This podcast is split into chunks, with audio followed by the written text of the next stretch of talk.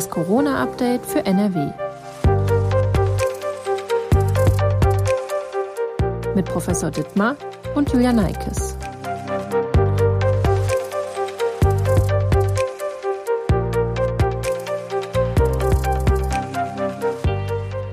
Hallo und herzlich willkommen zu einer neuen Folge von Das Corona-Update für NRW.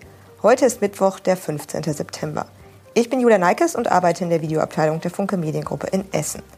Professor Ulf Dittmar, Leiter der Virologie am Uniklinikum in Essen, ist mein Gesprächspartner und beantwortet aktuelle Fragen rund um die Corona-Pandemie. Hallo, Herr Professor Dittmar.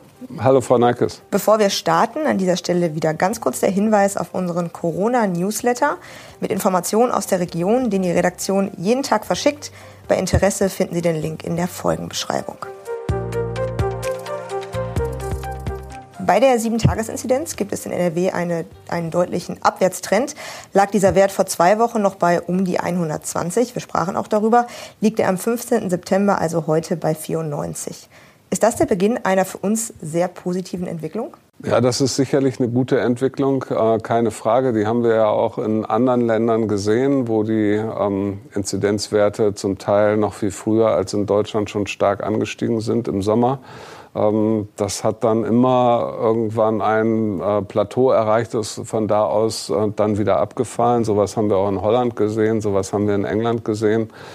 Ähm, insofern scheint das äh, etwas zu sein, was sich wiederholt und sicherlich in gewisser Weise ähm, mit der Impfung zu tun hat, dass das Virus nicht mehr so einen großen Spielraum hat, von Menschen, ähm, die letztendlich äh, infiziert werden können. Also könnten wir durchaus damit rechnen, dass dieser Trend sich auch weiter fortsetzt? Ja, was wir ähm, da nicht genau wissen, da gibt es unterschiedliche Entwicklungen dann in Ländern, die das auch schon vorher so gesehen haben.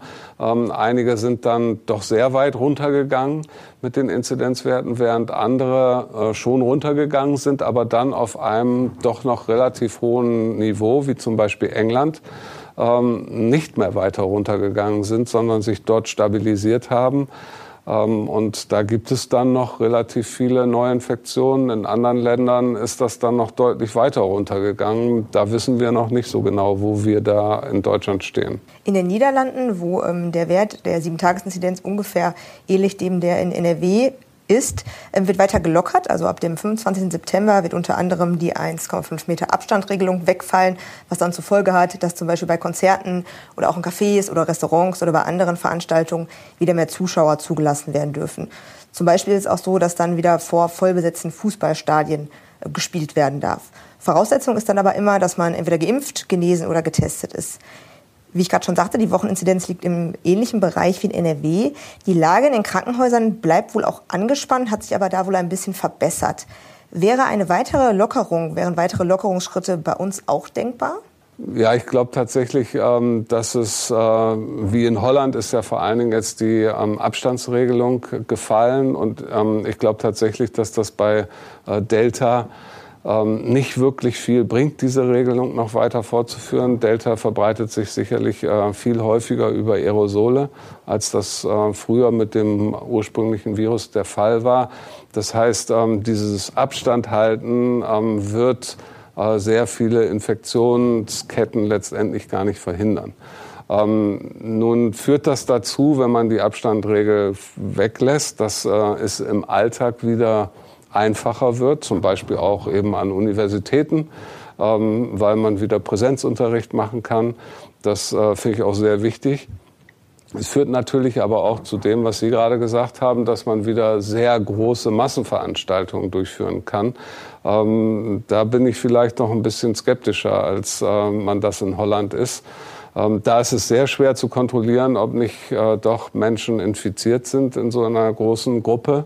Ähm, und da könnte man eventuell die Abstandsregel durch eine Regel für Höchstgrenzen von Gruppengrößen ergänzen oder ersetzen. Ähm, denn wir wissen, ähm, dass es nicht egal ist, ob eine Gruppe 100 Personen hat oder 200 Personen oder 5000. Das macht für eine Virusübertragung riesige Unterschiede. Und insofern äh, denke ich, da kann man noch mal oder muss man noch mal drüber diskutieren. Ähm, aber die ein oder andere Lockerung ist ähm, sicherlich, wäre noch möglich. Ähm, wie gesagt, auch ich würde hier die 1,50 Meter Abstandregel ähm, auf die äh, zumindest äh, in die Diskussion stellen. Ähm, was ich nicht abschaffen würde, auch das haben einige Länder ja gemacht in der jetzigen Situation, ist den Mund-Nasenschutz. Ähm, der schränkt uns wirklich meiner Ansicht nach nur bedingt ein, nur in bestimmten Situationen. Ähm, da kann man ihn dann im Restaurant oder so sowieso nicht tragen, aber überall, wo man ihn tragen kann, ohne dass man groß eingeschränkt ist, ähm, würde ich unbedingt weiter zum Mund-Nasenschutz raten. Wir bleiben noch mal beim äh, Thema Infektionsgeschehen. Die äh, Wocheninzidenz, also die Sieben-Tage-Inzidenz als einzigen Richtwert gibt es so nicht mehr. Mit der neuen Corona-Schutzverordnung sollen insgesamt drei Leitindikatoren, heißt es dort, zur Bewertung der Lage mit einbezogen werden. Es wäre einmal erstens die Sieben-Tage-Hospitalisierung, zweitens der Anteil der Covid-19-Patienten auf den Intensivstationen und drittens die Sieben-Tage-Inzidenz als Teil der Bewertung. Ab welchem Wert pro Indikator muss man denn nun reagieren? Also was sind gute Werte, was sind schlechte Werte? Ich glaube, es ist noch schwierig einzuschätzen, wenn man von außen drauf guckt.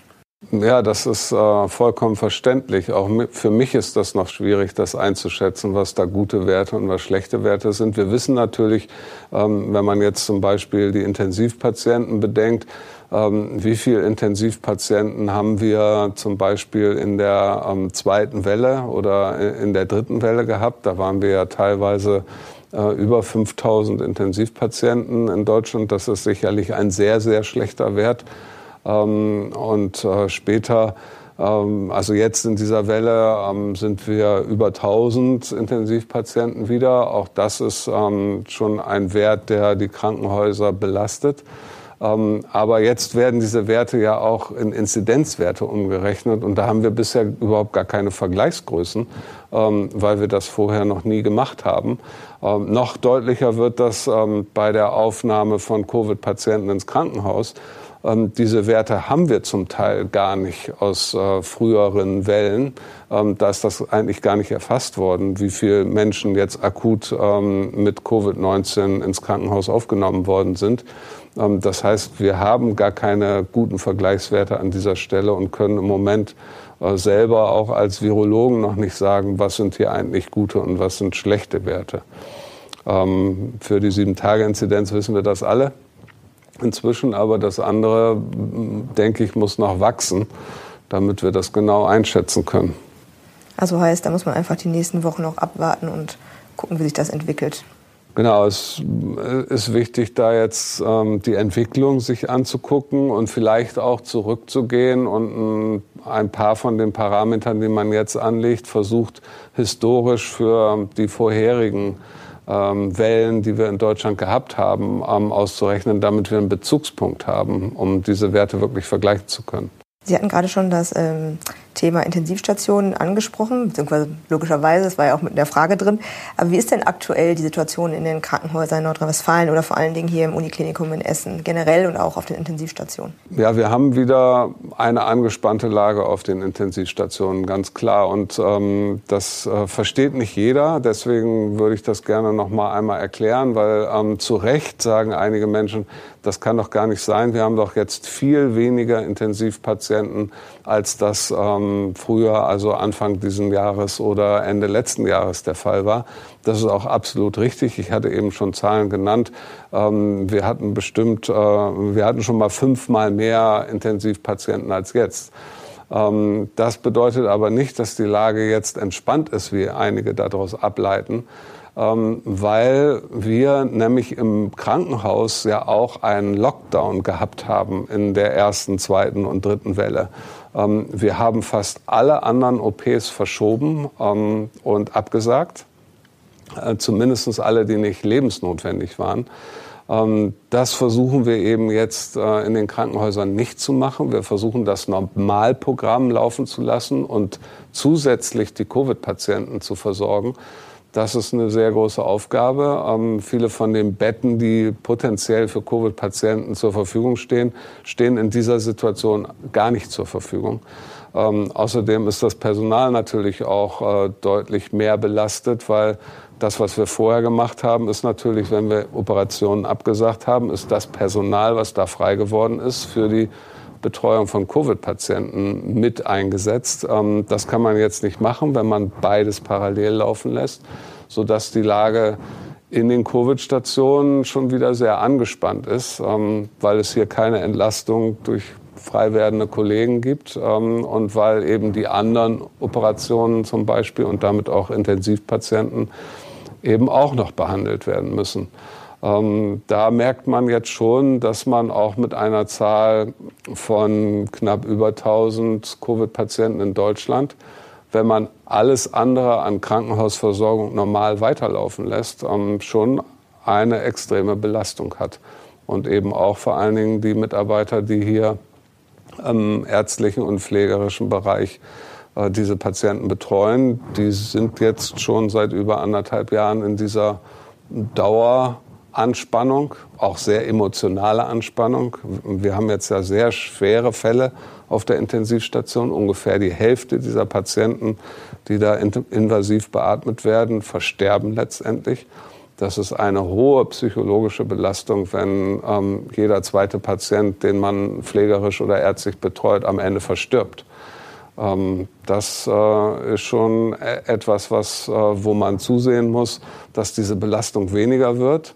Und das können wir erreichen, wenn äh, sich noch mehr Menschen impfen, weil Stand heute haben wir 25 Intensivpatienten bei uns, von denen ist ein einziger vollständig geimpft und hat einen schweren Immundefekt. Alle anderen 24 sind entweder nicht vollständig oder gar nicht geimpft. Ähm, ich denke, das ist eine eindeutige Aussage, wer sich jetzt noch so stark infiziert, dass er auf der Intensivstation landet. Wir bleiben quasi mal beim Thema Impfen. Und zwar äh, in Münster haben sich mindestens 72 von 380 Gästen bei einer Party im Club Anfang September mit Corona infiziert. In dem Club galt die 2G-Regel, also sprich nur Geimpfte und Genesene durften rein. Und nach dem jetzigen Kenntnisstand wurde auch alles entsprechend kontrolliert und haben auch keine Verstöße stattgefunden, wie die Stadt Münster am 14. September, also gestern noch auf ihrer Homepage geschrieben hat und mitgeteilt hat. Die Infizierten, das muss man dazu sagen, zeigten nur milde oder sogar gar keine Symptome. Dass es Impfdurchbrüche gibt und weiter auch geben wird, das ist ja klar. Da haben wir auch schon mal hier drüber gesprochen in diesem Interview. Aber 72 auf einmal erscheinen jetzt doch ein bisschen ungewöhnlich oder viel. Müssen wir jetzt öfter mit solch vielen Impfdurchbrüchen rechnen? Und ist dieses Ereignis ein Zeichen dafür, dass die Impfstoffe jetzt doch nicht so gut wirken wie gedacht? Ich denke, wir können aus ähm, dieser Geschichte mehrere Sachen lernen. Erstmal äh, können wir lernen, und das ist äh, besonders wichtig, dass ähm, eine Impfung dazu führt, ähm, dass man eine vollständige Impfung dazu führt, dass man nicht äh, schwer an äh, Covid-19 erkrankt. Und das ist das Allerwichtigste. Diese Impfstoffe sind entwickelt worden, um die Krankheit zu verhindern. Das tun sie hervorragend. Ähm, das haben sie in allen diesen betroffenen Personen getan. Und hier gibt es wirklich nur Ausnahmen bei Menschen, die kein funktionierendes Immunsystem haben. Da kann das auch leider mal anders sein.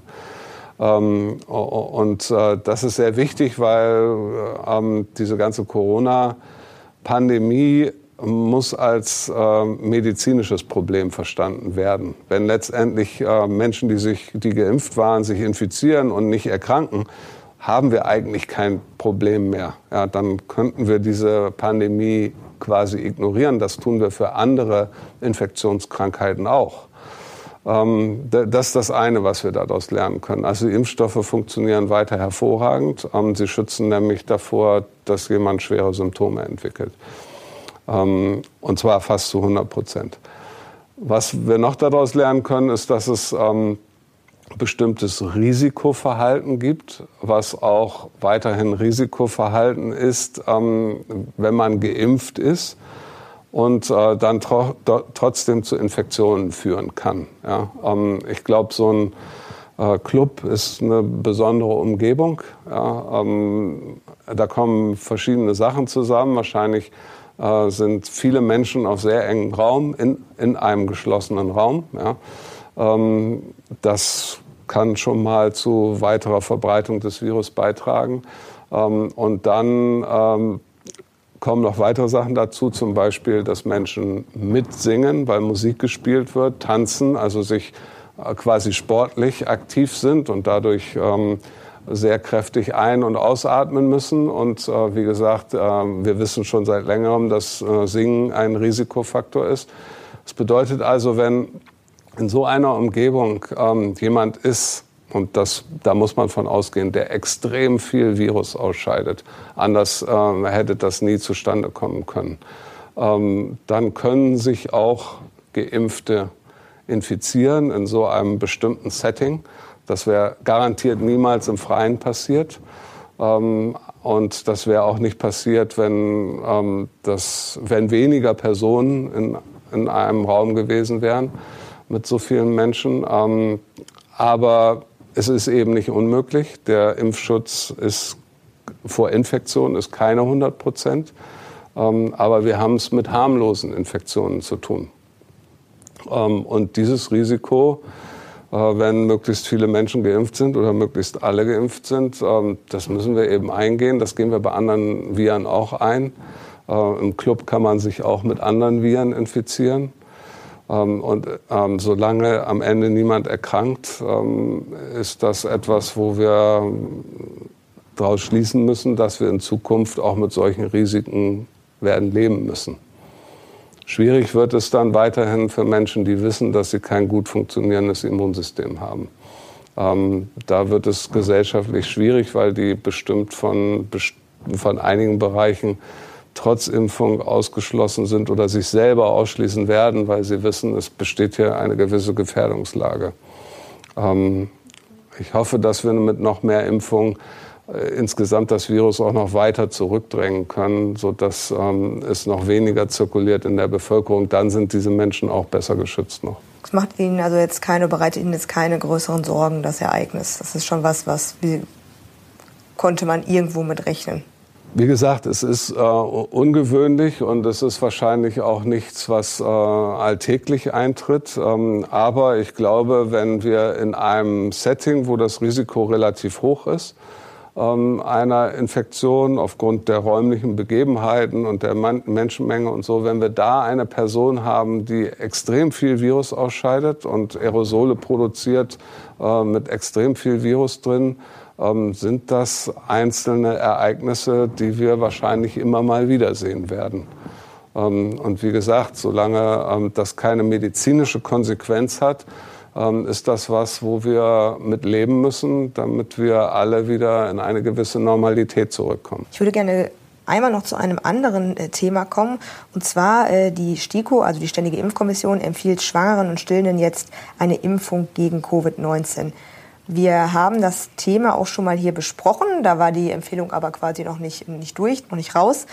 Ähm, deswegen würde ich ganz gerne einmal fragen, warum jetzt die STIKO letztendlich die Empfehlung rausgegeben hat und ob tatsächlich die Wahrscheinlichkeit für Schwangere und Stillende einen schweren Corona-Verlauf zu haben quasi höher anzurechnen ist als die Wahrscheinlichkeit, ähm, irgendwelche Impfnebenwirkungen zu bekommen. Ja, bisher gab es eben noch nicht genug Daten, dass die äh, STIKO eine klare Aussage hier treffen konnte. Tatsächlich war die Fachgesellschaft ähm, für Frauenheil, Frauenheilkunde hatte ja schon vorher eine Empfehlung, eine klare Empfehlung für die für die Impfung gegeben. Die Fachgesellschaft muss sich aber nicht so eindeutig auf Evidenz, also auf, ba auf äh, Daten beziehen, wie die STIKO das immer tut. Ähm, das ist auch sehr gut, dass die STIKO das immer so tut. Ähm, und bisher war es so, wir wussten eindeutig, dass Schwangere leider ähm, ein erhöhtes Risiko eines schweren Verlaufs bei Covid-19 hatten oder haben. Ähm, das war eindeutig und ließ sich äh, in vielen Ländern anhand der Daten ableiten. Und ähm, leider hatten wir ja auch nicht nur hier in Essen, sondern im Ruhrgebiet ähm, einige dramatische Verläufe mit Todesfällen, entweder der Mutter oder des Neugeborenen. das hat eigentlich äh, quasi jedes Krankenhaus, äh, fürchte ich, in, im Ruhrgebiet gesehen ähm, sodass die Gefährdungslage eindeutig war. Aber bisher gab es nicht besonders viele Impfungen bei Schwangeren weltweit, sodass die Lage auf der anderen Seite, gibt es irgendwelche äh, schweren Nebenwirkungen oder gibt es sie nicht, nicht so eindeutig war. Und ähm, darauf hat die STIKO eben gewartet, bis es hier wirklich eine gute Datenlage gibt. Ähm, die ist jetzt deutlich besser und sie zeigt, sich, sie zeigt dass es bei äh, Schwangeren keine anderen ähm, Prozentsätze oder Erscheinungsformen von den äh, Nebenwirkungen gibt, wie wir sie in der Gesamtbevölkerung kennen. Ähm, also es gibt auch seltene Fälle von zum Beispiel bei RNA-Impfstoffen von Herzmuskelentzündungen, die aber immer gut behandelbar sind. Ähm, es gibt natürlich auch seltene Fälle von allergischen Reaktionen oder anaphylaktischem Schock. Ähm, auch alles sehr gut behandelbar, auch wirklich sehr selten. Aber es gibt hier keine besondere Gefährdung für Schwangere bei der Impfung. Und damit war klar, es gibt eine besondere Gefährdung von Schwangeren bei der Infektion, bei Covid-19, aber es gibt keine besondere Gefährdung ähm, bei einer Impfung, ähm, die sich unterscheidet vom Rest der Bevölkerung. Damit war klar, dass für Schwangere unbedingt die Impfung empfohlen werden muss, weil sie tragen ja noch ein viel höheres Risiko, ähm, schwer zu erkranken oder ihr Kind zu verlieren, ähm, als das äh, bei der Normalbevölkerung der Fall ist. Ähm, daher war die Aussage jetzt zu erwarten und ist ja auch eindeutig. Ja. Und ähm, gibt mit Sicherheit auch dem einen oder anderen mehr Sicherheit, wenn man da vor der Frage steht, ob man das machen soll oder nicht machen soll. Genau, das ist ja völlig ähm, natürlich, dass eine schwangere Frau ähm, besonders vorsichtig ist und auch an ihr Ungeborenes ähm, denkt äh, bei jedem medizinischen Eingriff. Und insofern ist das gut, dass die Datenlage jetzt so ist, dass man eindeutig ableiten kann, dass es äh, wichtig ist, sich impfen zu lassen. Okay, dann bedanke ich mich an dieser Stelle für das Gespräch und die Information. Vielen Dank. Ja, sehr gerne. Und nächste Woche Freitag sind wir dann mit einer neuen Folge wieder für Sie da. Ähm, Sie erreichen uns bis dahin auch per Mail. Wenn Sie Fragen rund um das Thema haben, dann schreiben Sie uns doch einfach an coronafragen.funkemedien.de. Tschüss und bis zum nächsten Mal. Bleiben Sie gesund. Ein Podcast der WAZ, WP, NRZ und WR.